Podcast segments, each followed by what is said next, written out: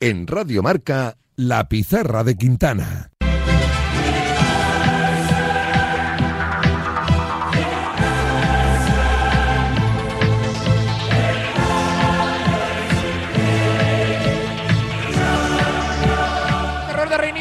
Error de Reinildo. Lautaro solo, mano a mano, solo, Lautaro, Oblak, el rechace, Arnautovic, bajo palos, gol del Inter. Gol, gol, gol, gol, gol, gol, gol, gol, gol, gol, gol, gol, gol del Inter. Gol de Arnautovic. Gol, gol, gol, gol, gol, gol, gol del Inter. ¡Qué error, qué error de Reinildo! ¡Qué error de Reinildo mandaba! en la salida de balón en el minuto 78. Lo llevábamos avisando toda la segunda parte. Cuidado con las pérdidas, que el Inter ahora está apretando de verdad. El balón le favoreció al conjunto de Ahora sí, sobre la bocina, la saca de Briz y dice Kovacs que no hay tiempo para más, que aquí se acabó el partido, que hasta aquí llegó este primer envite de octavos de final de la Champions que el gol de Arnautovic le da ventaja al Inter. Se acabó el encuentro en el Meazza. Inter 1, Atlético de Madrid 0. Así sonó el único gol y gracias que se anotó anoche en el Giuseppe Meazza ese de Arnautovic para el 1-0 del Inter ante el Club Atlético de Madrid. Comenzamos analizando los planteamientos porque tienen cositas. Por ejemplo, el Inter 5-3-2, como Sí. siempre, pero en ataque posicional, más allá de que hubo constantes intercambios de posición, está circulando por Twitter una imagen muy curiosa donde los centrales están donde los centrocampistas y los centrocampistas donde los centrales. Es impresionante. Más allá de eso, que es circunstancial, durante prácticamente todo el partido vimos, por ejemplo, a Bastoni olvidarse de su posición de central. Sí, muy arriba, jugando como el lateral izquierdo para atacar, con Di Marco por dentro, para fijar al central exterior del Atlético de Madrid, que en la primera parte era Pitzel. En el Atlético de Madrid esto lo hizo un poquito también hermoso a su manera, sin ir tan arriba. A veces Mm. también se colocaba cier- eh, ciertamente cerca de Coque, pero la clave fue que no vimos el 5-3-2. No, no vimos el 5-3-2. A la hora de defender era 5-4-1 con Saúl y Llorente por los costados, en las bandas, cerrando por fuera. Y a la hora de atacar, Lino de extremo y, como dices, Mario Hermoso de vez en cuando subiendo como lateral. ¿Qué buscaron ambos entrenadores? Porque esto me parece importante, más allá de los numeritos y de los nombres. Yo creo que hubo una premisa clave en todo el partido. No querían regalar ningún metro al rival. No querían dar facilidades. Que para eso, pues arriesgaban un poquito menos. Arriesgaban un poquito menos. Pero realmente se peleaba por cada centímetro del campo. Es verdad que el Inter iba más arriba a la presión que el Atlético de Madrid. Pero ni el Inter reculaba ni el Atlético de Madrid tampoco se metía en su área. Sí, se arriesgaba menos con balón, ¿no? No se hacían eh, ataques excesiva- excesivamente elaborados, era un juego eh, bastante directo, eh, pero yo creo que sí que se arriesgaba bastante, sobre todo los primeros 20-25 minutos, a la hora de presionar. Presionar adelantada muchas veces de ambos equipos, con, con muchos efectivos, descolgando, por ejemplo, el Inter dejaba muy descolgado de la derecha a Varela, en el Atlético de Madrid intentando juntar más gente en el centro del campo con Llorente más retrasado que, que Grisman. a mí me- me gustó el planteamiento porque me parece consecuente, ¿no? Sabes eh, que te van a presionar mucho, intentas conservar la pelota y a la hora de atacar sí que intentas verticalizar para no perder ningún balón innecesario. Claro, sí es verdad que, como comentábamos en el inicio, el Atleti intentaba presionar cada salida de balón del Inter desde su área, iba muy arriba, después no tenía impedimento ni problema alguno en, oye, encerrarse un poquito más atrás, acularse en campo propio y que fuese el Inter quien pensara. Lo que sí es cierto es que los dos juegan a una velocidad altísima, desde el arranque y hasta prácticamente el descanso. Así lo vio Jan Oblak. El plan del Atlético de Madrid no era encerrarse atrás. Yo creo que está abierto, que al final está claro que eh, no hemos venido aquí a perder el partido, que eh, hemos querido ganarlo, que a lo mejor no, no hemos hecho suficiente para, para ganarlo, que al final perdimos. eh, es una pena, pero creo que la eliminatoria está abierta. La eliminatoria está abierta a pesar de que en ese partido muy de Champions, al Inter yo siempre le vi más cómodo. Es decir, ya desde el principio cuesta conquistar cada altura, cuesta generar peligro. Es un partido con muchísima tensión. Yo creo que es eh, el concepto que define el encuentro desde el principio hasta el final.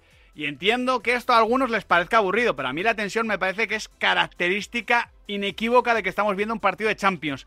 Y en esa tensión se movió en todo momento mejor el Inter, porque falló menos, porque con pelota estuvo mucho más clarividente y porque prácticamente a partir del minuto 15-20, cuando se acaba esa primera etapa del partido que describía Nahuel, el Inter siempre está más cerca de marcar el gol que el Atlético de Madrid. Sí. Es que el Atlético de Madrid, es verdad que esta estadística puede ser un poco tramposa porque decir que el Atlético de Madrid no chutó a puerta, bueno, no chutó a puerta, es verdad, pero tuvo acercamientos para ello. Pero la realidad es que a partir del minuto 20 no, no vimos a Sommer peligrar en ninguna acción. No, estuvo más cómodo el Inter, estoy de acuerdo, y esto le gustará a Nahuel. Al, fin- al final, en la práctica, el Inter controló mejor los detalles, controló mejor lo que ocurría en el partido, fue más cauteloso en algunas situaciones y en muchas tomas de decisiones que Atlético no controló así. Y al final, en la práctica, pese a que el Atlético jugaba en 5-4-1, como desarrollábamos al principio, el hecho de que se jugase con el mismo sistema facilitaba mucho los emparejamientos por dentro. Sí, y, yo creo que, que la primera parte sirve para pensar un poco en el, en el partido de vuelta, en el sentido de cuando el partido estaba un poquito más de eh, mucho duelo, mucho balón dividido, mucho ida y vuelta, sin desprotegerse demasiado, pero sí con mucho. Eh, ida y vuelta en el centro del campo, podemos Sí. decir, ¿no? Sin, eh, sin descuidarse Sí, demasiado no- ahí. No era área, área, Exacto. era ida y vuelta entre ellas. digamos. Exacto, exacto, exacto. Eh, yo creo que ahí el Atlético de Madrid le pudo competir de tú a tú al Inter. Cuando el Inter le baja las pulsaciones al partido, ahí no hay mucho que hacer porque en Pero todo yo- momento el Inter te da la sensación de tener una marchita más y de poder acelerar cuando Pero yo ahí veo un problema de partida. El Atlético de Madrid no puede prolongar esos 20 minutos mucho tiempo. Y el Inter sí. Y luego, el Inter es que es un equipo más preparado para jugar a más registros que el Atlético de Madrid. O sea, por ejemplo, el Inter cuando empieza a tener la bola no solo tiene a Chananoglu moviendo eh, todas las jugadas, todas las operaciones, cambiando permanentemente de sentido el juego, sino que tiene a Lautaro brillando en los apoyos. Ahí el Inter tenía una forma permanente de inquietar. Luego, Lautaro y Turán no estuvieron en su mejor día. Encima, Marcus se tuvo que ir eh, lesionado al descanso, eh, a vestuarios, evidentemente.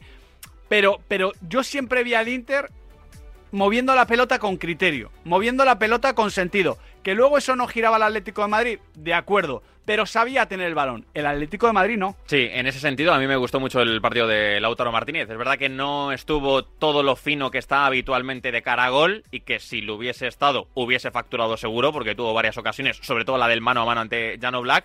Pero me gustó mucho en esos apoyos, metiéndose por dentro, porque cuando Lautaro recibía y se daba la vuelta, transformaba cada posesión del Inter en un contragolpe, en una situación de verticalidad para el equipo interista. Antes de hablar de este tema de lo que el Atlético Madrid no estuvo seguro en ningún momento con pelota, no pudo adaptarse a ese ritmo de encuentro ni encadenar pases que le permitiesen sentirse más cómodo a lo que se estaba jugando. Lancemos una pequeña reflexión sobre Samulino, porque es lo que comentábamos antes, y ya lo comentamos el día del Athletic.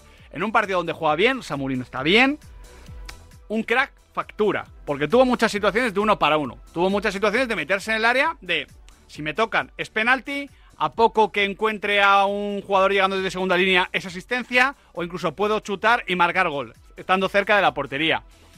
Fue el jugador que estuvo más cerca de generar esa jugada, pero volvió a no generarla. Y esto para mí explica que Samulino mola un montón, pero que en el máximo nivel y en la máxima exigencia, pues todavía no está para eso. No, no es un futbolista bueno, pues no, no es un futbolista para decir una eliminatoria de Champions a día de hoy, o al menos no se lo podemos exigir. Sí, a ver, al final ha hecho números, sale a cinco goles producidos en los cinco partidos de Champions que ha jugado con el Atlético de Madrid, pero claro, concentrados en los dos partidos en casa contra el Lazio y contra el Celtic. Eh, con el partido de cara, con muchas ocasiones, eh, es un futbolista que acaba produciendo, eh, porque esa jugada que tiene el piquito del área, desbordar hacia adentro y buscar el remate, No, sí. muchas veces le sale bien. Si es muy bueno, el tema es cuando le subes un poquito el, el nivel. Claro. Y, y claro, al final, el Atlético de Madrid confía en Samulino para ser el automatismo que pueda girar al, al Inter, ¿no? Buscar la espalda de Darmen constantemente. Pavar se incorporaba muchísimo en ataque y él ahí encontraba huecos. Eh, claro, tiene dos, tres jugadas. La más clara, eh, la del cambio de orientación de Morata en la segunda parte, que, que no acierta a definir tampoco Lino.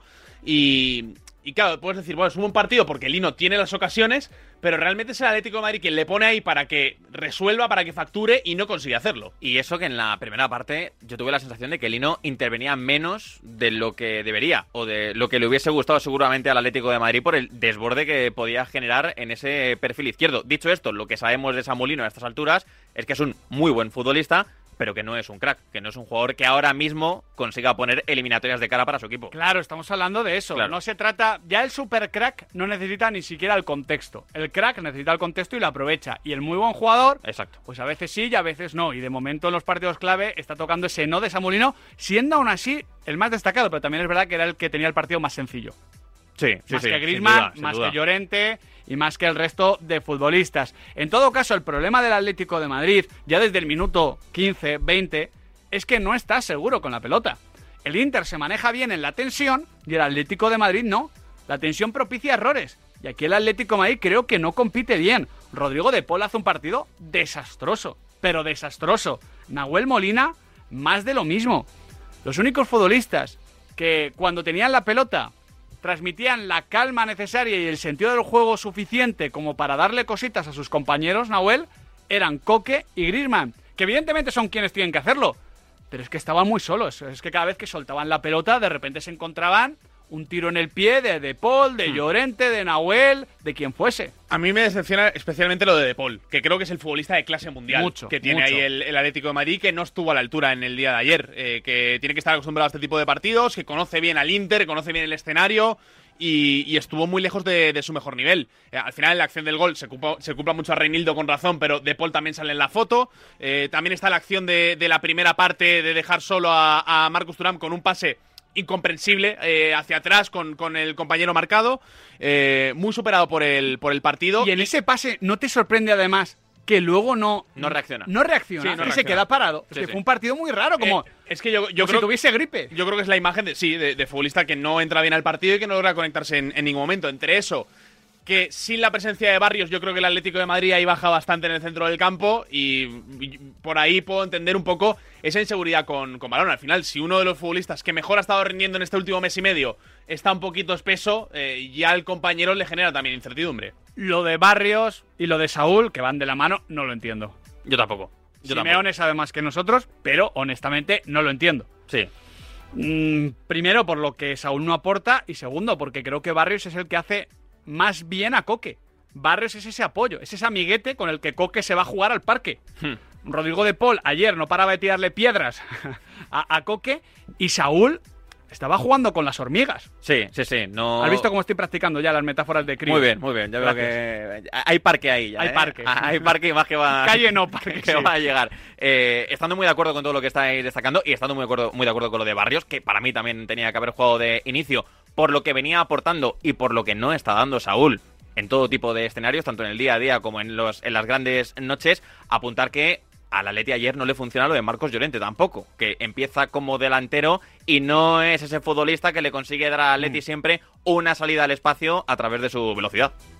Bueno, creo que competimos bastante bien. Estuvimos cerca de, de lo que buscábamos, de, de bloquear un poco todo el ataque muy bueno que está generando un equipo como el Inter. Tuvimos algunas situaciones importantes en el primero, más en el segundo. Y ellos aprovecharon muchas situaciones de pérdida de pelotas nuestras para, para, bueno, para contragolpear y crear también situaciones importantes de gol. A mí lo de competir bien, yo esta vez no se lo compro porque él mismo lo dice, muchas pérdidas nuestras. Claro. Entonces, si, igual compites bien como equipo, pero si tienes muchas pérdidas individuales en zonas peligrosísimas, pues eso también es, es competir. Quien sí que estuvo, Y Fue- compitió muy bien. bueno, no, muy bien, no, de maravilla.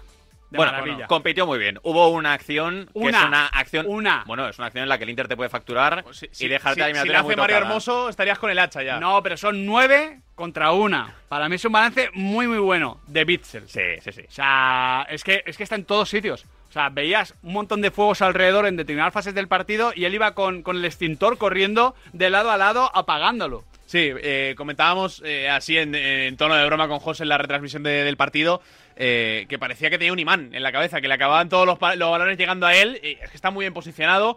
Eh, son 15 acciones defensivas en el partido, entre ellas 7 despejes. Eh, bueno, fue una de las grandes claves de la resistencia de la defensa del Atlético de Madrid, junto con un muy buen nivel de, de Jan Oblak, yo diría también. A mí me gustó Jiménez en la, en la primera mitad.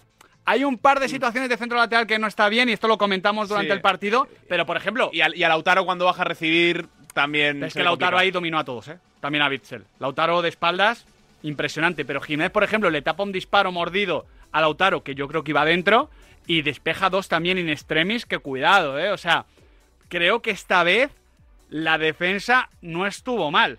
No estuvo mal para lo que... O sea, quiero decir, esta vez el Atleti no pierde por la defensa. Bueno, Es que yo- yo- pierde con un error de un defensa que No, entra pero, después en la pero- pero yo creo que pierde Pero- por lo que le falta arriba, sobre todo. Sí, pero, pero pierde por un defensa, pero, pero no por la defensa. Sí, o sea, sí, sí. pierde porque pues, es una acción de salida de balón, de construcción sí, de juego. eh, Entiendo, entiendo lo que, lo que estabas diciendo. Dicho esto, el partido de Bitzel es el perfecto reflejo de lo que es Bitzel ahora mismo. Un tipo que por arriba muy bien, que en el área también muy bien, pero que mejor hacia adelante que no hacia atrás. Por la acción que comentábamos antes, donde no llega a cortar el contragolpe del Inter, que es una acción clara de los Nerazzurri. Sí, sí, sí, que tenía que haber parado. De hecho, creo que lo estaba diciendo Álvaro Benito. Sí, lo sí, sí. comentó durante el partido. Te lo he preguntado porque no me acordaba exactamente quién había comentado, pero si es una buena acción, seguro que la comenta Sí, sí, sí. Álvaro Benito. Pasa el partido por vestuarios. Hay varios cambios. Se cae Marcos Turán, entra Arnautovic, se cae José María Jiménez, entra Savic, que para ser Savic ni tan mal. Hmm. Para ser Savic en 2024, quiero Sí, decir, sí, ¿eh? el Savic Que- actual. que acaba de ser padre, que eso mejo- te mejora. Sí, Sí. Joder. Buah, en el pádel voy a ser increíble. El caso. Segunda mitad, el Atlético Madrid se comienza a caer. Se comienza a caer. No sé si creéis que es porque el Atleti, o mejor dicho, porque el Inter le ha cocinado a fuego lento, porque el Atleti no tiene esa capacidad física para prolongar y repetir esfuerzos, si porque el plan se le queda corto, si porque el banquillo no le aporta, pero según va avanzando la segunda mitad, el dominio del Inter se incrementa hasta ser absolutamente irrebatible. Yo creo que en la segunda parte se juega lo que quiere el Inter, que tiene mucho que ver con eso que dices, de, de que el Inter te cocina a fuego lento. Yo creo que eh, ya en el partido de fase de grupos contra la Real Sociedad en San Siro vivimos un guion similar, con la diferencia de que el, el Inter necesitaba ganar sí o sí para ser primero de grupo, pero eh, vimos también ese partido de... Menos a más. Sí, una primera parte más de tanteo y cuando lo necesito tengo una marcha más. Y creo que, que lo mostró el Inter, a pesar de la entrada de Arnautovic, que para mí... Es cierto que, que le genera ciertos espacios a Lautaro, pero que estuvo francamente desacertado. Juega bien, pero falla dos que no se pueden fallar, justo. Y de hecho, la tercera, que es la que va dentro, todos la vimos, En el lateral de la red. todos la vimos en el Duomo. Sí, sí, en el lateral de la red. Hablando de esas velocidades que consigue meterle el Inter y que el Atleti no pudo meterle en la segunda parte, hay que hablar de la entrada de Dumfries en el Sí. carril derecho que torturó al Atlético de Madrid desde ese sector con su entrada. Al final es, hay una ventaja individual que obtiene, pero la clave es que el, el Inter de Milán comienza a correr. Y es lo que venimos diciendo en la previa, que no le puede permitir al Atlético Madrid al Inter. Por eso me da miedo el partido de vuelta y dices, vale, no es un resultado largo. Y el Metropolitano tiene que marcar el primero, tiene que empatar la eliminatoria. Va empatada la eliminatoria. Sí, bien, pero es que el Inter va a estar juntito y va a buscar correr. Y corriendo es buenísimo. Deja un pero- contragolpe el Inter, creo que es minuto 48-49, que es un escándalo. ¿A poco que Lautaro hubiese estado como el resto de días? o que en Quitarían, que me dejó un poquito frío, hubiese podido sumar un poquito más. Pero es que esto lo podemos decir también de la, de la delantera del Atleti, que jugó Grisman cojo y jugó Llorente de 9. de También 9, es de y, y- y el jugador más adelantado del partido, eh, según las posiciones medias, es Samulino. Sí, sí, también es cierto, Al también final es no- cierto. no- que, que- que yo creo que, que el, el Inter El- no sufre, no el sufre tema, el tema es que lo de Llorente y Grisman así, ya lo sabíamos. Lo de Turami y Grisman, No, pero- o sea, lo de Turami y Lautaro, no. Yo te digo Porque que- de- que pero de cara al partido de ida creo que tenía poca solución, Sí. pero pensando la en el partido de vuelta, Morata, que por cierto entre, yo creo que estaba un poco tocado todavía, sí, ¿eh? sí. No, no suma nada. la- primera acción es muy buena, que es el cambio de orientación Sí, para Lino, pero a partir de ahí y no a suma. partir de ahí nada. Simeone tiene claro lo que tenía que seguir haciendo el Atlético, como dice en la segunda parte, y lo que tendrá que hacer en la vuelta. Tenemos que seguir ganando duelos, tenemos que seguir eh, corriendo con más intensidad que eh, vamos mejorando y a partir de eso seguramente vendrán las cosas buenas. Ganar duelos, correr con más intensidad. Creo que el Atlético de Madrid de cara a próximas temporadas tiene que recuperar ser uno de los equipos más fuertes a nivel físico de Europa. No lo es por plantilla, por el perfil de los futbolistas y creo que tampoco lo es por preparación. Hablando de los duelos, que siempre destaca Diego Pablo Simeone, ayer el Inter gana 18 duelos más que el Atlético de Madrid en el partido. 49 a 31 y especialmente sangrante en el juego aéreo. 19 a 6 cayeron del lado interista. Es que eso ya te dice muchas cosas. Último punto, el gol. El gol llega de la forma más cruel posible. Por un malentendido ahí entre Reinildo de Paul, para mí es mucho más responsabilidad del mozambiqueño que del argentino, que tampoco está bien porque no se aparta, pero bueno, creo que ahí Reinildo se hace un lío sin ningún sentido. Hmm. No me mires con esa cara así, Reinildo viene de liarla en dos partidos, ya me sabe mal a mí. No, no, Peor, me peor sabe a mí, Miguel. No, no por la cara que estás poniendo, no. Pero hay que decir que si tenía que llegar el gol de una manera, iba a llegar tras un error del Atlético de Madrid. ¿Es cruel? Sí. Pero es coherente con lo que estábamos viendo. Sí, eh, totalmente. Es que eh, yo creo, lo comentabas en el editorial sobre el Athletic Club, eh, que decía, bueno, es que los rivales fallan. Yo creo que eh, en ese sentido el Inter te lleva mucho a fallar, eh, que te provoca mucho ese fallo, que juega con eso. La tensión, es que fue un partido de muchísima tensión. Sí, eh, no fue el único fallo y, por- y por ende no- pudo no ser el único gol de la noche para, a favor del, del Inter, eh, pero sí, al final es un error propio eh, e impropio del Atlético de Madrid que venimos conociendo en estos 10 años de eliminatorias de Champions con el Cholo Simeone. Y diría que también fue impropia la reacción. Lo hemos comentado antes de forma breve, quiero que te extiendas un poquito más, Adri, porque marca el 1-0 el Inter. Si es un partido a 90 minutos o una eliminatoria a un único partido, claro, vas a con todo. Pero yo creo que el Atlético de Madrid fue bastante al ataque y, y no entendía el partido. La eliminatoria era una primera parte de una eliminatoria. Y esa actitud del Atlético de Madrid de no digerir, de no asumir el 1-0, de no decir, oye, no está tan mal, llevó a que el Inter se acercase al 2-0. Sobre todo de no ser consecuente con lo que estaba pasando. Porque no podía, porque esto de intentar atacar, Hmm. pues, si, pero si es que lo que estás haciendo era defender peor. Sí, sí, no estabas llegando y te estabas descubriendo más. Justo, estabas, te justo. estabas desprotegiendo ante Estabas el haciéndole Inter el de- juego al Inter. Claro, y un 2-0, si hubiese caído un segundo tanto del Inter, hoy estaríamos hablando de otro escenario mucho más complicado de cara a la vuelta, así que por suerte se quedó en 1-0. Claro, con 2 a 0, pues jaque mate no era, pero jaque sí. Sí, sí, sí. Ahora mismo hay una ventaja, evidentemente, ha perdido fichas en la partida de ajedrez Diego Pablo Simeone, pero el Metropolitano tiene Sí, que jugar su seguro. papel en el partido de vuelta y creo que lo va a hacer. Creo Seguro. que va a compensar esa diferencia colectiva y futbolística que hay entre Inter y Atlético de Madrid. La duda es si las áreas le favorecerán. Esperemos que sí y dentro de unas cuantas semanas estemos analizando el pase del Atlético de Madrid. El deporte es nuestro. Radio Marca.